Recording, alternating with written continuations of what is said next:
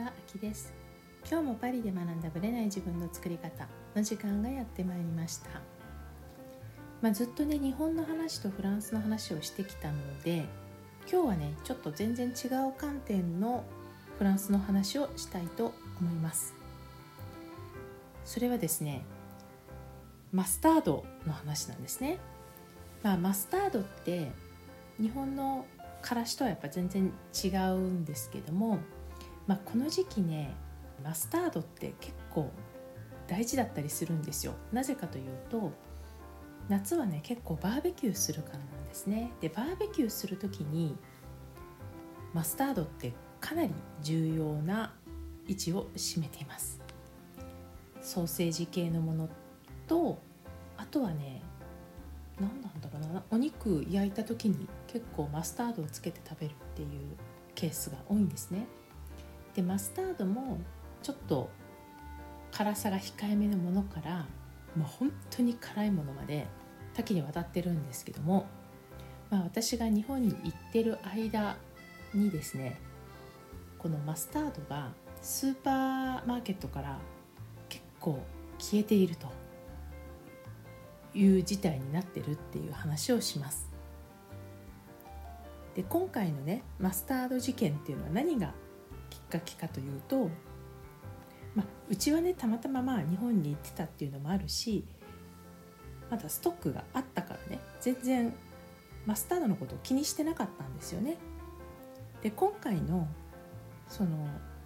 スーパーの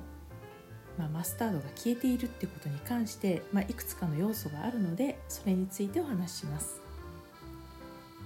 もともとマスタードってランスではねマスタード・ドゥ・ディジョンって言ってディジョンのマスタードっていうのが結構有名なんですね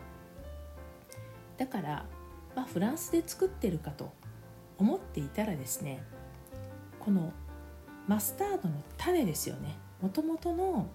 種の部分っていうのは実はカナダが一番大きな輸出国らしいんですよ。フランスもカナダから結構輸入しているっていうことだったんですね。でそのカナダなんですけども去年の夏異常なね乾燥というかね雨がほとんど降らなかったことによってマスタードの収穫がガクンと減ってしまったんですよ。まあ、それによって実は種がないのでマスタードの生産ができないということになっています。でちなみにですね忘れないうちに言っておくとこのマスタードっていうのはこの1年で、まあ、インフレのこともあるのかもしれないんですけど9%上がってるんですね価格が結構大きいと思いますじゃあ2つ目の要素は何かというとこのカナダが生産ができなかったことによってじゃあ次の生産地はどこかというと実は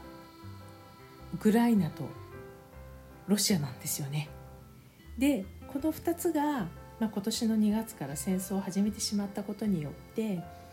まあ、カナダの分を保管する予定が全然保管できていないということになります。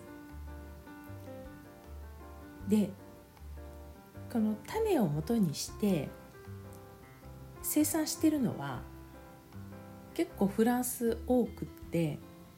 全体の生産のヨーロッパですよヨーロッパの生産の半分を占めてるんですよね。まあ、それがこういう気候的なもの、まあ、それからこういう戦争的なものそれによって今までの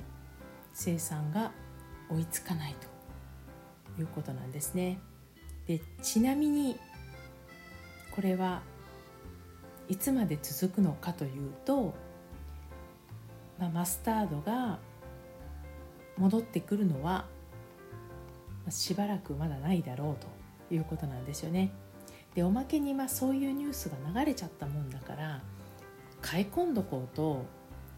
4つも5つも買う人がいるってわけなんですね。まあこれはどこの国でも一緒かなと思うんですけどいやマスタードそんなに使わないでしょうみたいな。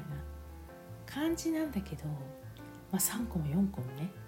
買ってしまうと。でそれでまたさらに不足してしまうという事態です。で実際にね私このニュースがを聞いてからスーパー行ってないんでちょっとこれから今週見に行こうかなと思ってます。まあまだあるから急ぎではないけれどもやっぱ1個ぐらいは買っとかないとしばらく戻ってこないということであれば厳しいかなという感じはします。まあ、インフレのね話であるとか、まあ、こういう気候の話であるとか毎年毎年やっぱり影響を受けるじゃないですかそういうもので私たちの食べ物がねこうやって食べれなくなったり今年はなかなか目にかかれなかったりみたいなことがねあるのかなとひしひしと感じています。じゃあ本編の方に行きたいと思います。それでは本編スタートです。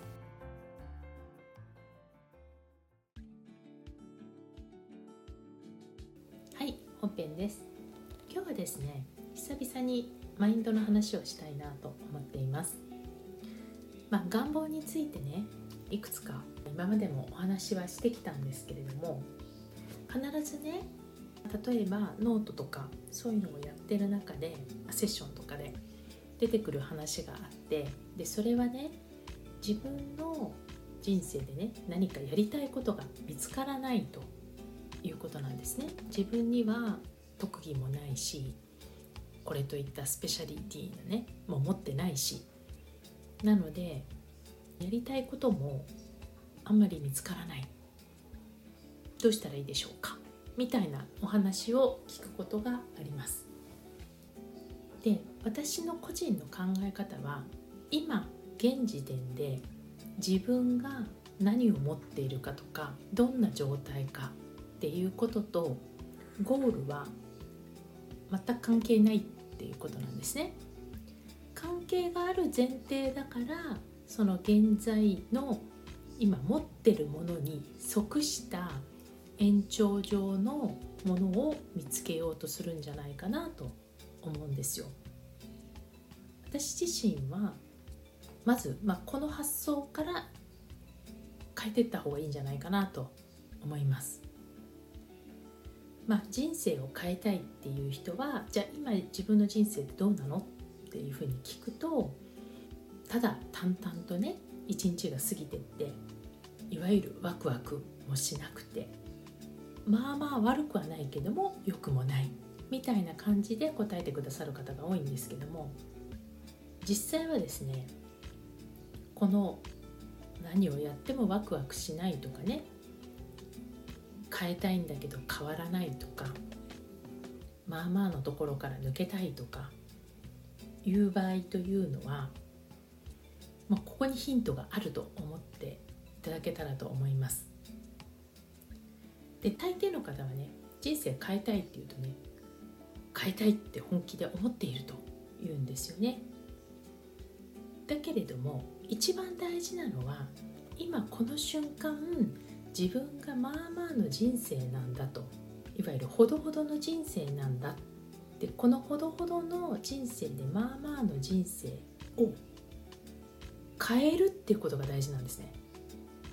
未来に変えていくんじゃなくて今この瞬間のほどほどの人生を出したり抜けたりするっていうことが自分を変えるきっかけになるんじゃないかなと思います。じゃあまあまあの人生って何がまあまあなの？っていうところなんですよね。朝起きてとりあえず会社に行ってとかとりあえずご飯を食べてとかとりあえず電車に乗ってとか全てとりあえずの連続なんですよね。このとりあえずを全部やめて本気でエネルギーを込めて取り組んでみたらどうですかってことなんですよ。たかが起きることたかがご飯を食べることたかが服を着替えること。たかが朝出かけてって電車に乗ること。たかが仕事をすること。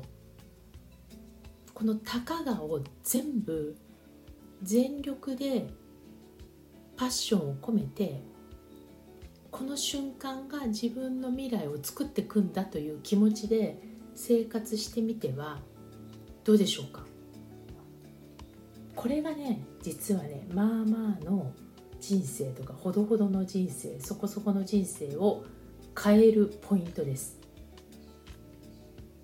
何か大きな出会いとかもちろんそれもありますよ。でも大きな出会いがないんですとかねそういう方のためにもし今この瞬間からできるとしたら今この瞬間の生き方を根本から変えるっって決めることじゃないかなと思います。決めてほどほどから出して今自分にできる最大のエネルギーと情熱と楽しみを込めて一日送ってみてはいかがでしょうか。これね本当にちっちゃなことなんですけど私も変化を感じるんですね。たかが LINE のスタンプを送るとかねメッセージを送るメールをするとかそういうレベルのものでも全然変わってきます。相手へのエネルギーももちろん変わるのかもしれないんですけど書いている自分のエネルギーが変わります。でこの連続なんですよ。これをいかに24時間に広げていくかだけなんですね。大抵の人は、まあ、このほどほどの生き方を選んでるんですよ。最悪も選ばない代わりに最高でもないっていう。本当にほどほどってことですよね。でこのほどほどを変えるのはもうこの瞬間から変えていくしかないし実は瞬間から変えられるっていうことなんですよね。なので適当にとかほどほどとかもっと言うとリスクを冒さずとかね今できる範囲でとかもうそういう言葉を使ってる限り結局はほどほどの生き方になってしまうということじゃないかなと思います。自分がもしかしたら培ってきたものがどうなるかわからないっていうリスクも込みでね今この瞬間最高の自分として情熱を持ってねその生活に当たってるかどうかっていうのが最終的には未来にもつながっていくんじゃないかなと思います、まあ、そういうのがちょっとしたねリスクテイキングであるとか人との出会いとかそういうものに全部関わってくるんじゃないかなと思います。もし今非常に退屈な生活とか変わり映えがしない生活とか送っている方は人の出会いを求めたり、まあ、本と出会ったり動画でも何でも構わないんですけどもきっかけは何であってもアクションとして起こすのは今この瞬間の生活一個一個であるっていうところをね意識するだけでも全く変わっていくんじゃないかなと思います。私もね日々改めてそれを実感したので今回はねちょっとシェアをさせていただきました。私自身もね一つ一つを丁寧に心を込めて気持ちを込めてっていう感じですかね。やっていこうかなと思っています。せっかくなので一緒に最高の未来をいきませんか？というご提案でした。また来週お会いいたしましょう。今日もちょっと短めでしたけどね。はい。また次回楽しみにしています。ありがとうございました。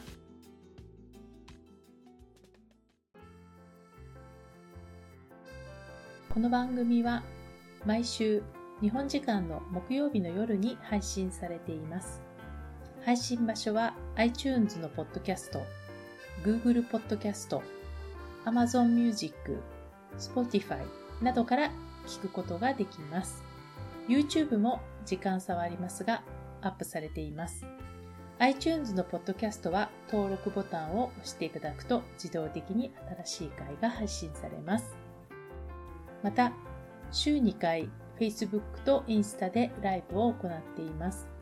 ポッドキャストとはまた違う視点でマインドについて、願望を叶えることについてお伝えしていますので、ぜひよかったらこちらも参加してください。アーカイブは期間限定で見れますので、詳しくはパリプロジェクトのホームページをご覧ください。パリプロジェクトで検索していただければすぐに見つかります。また次回お会いしましょう。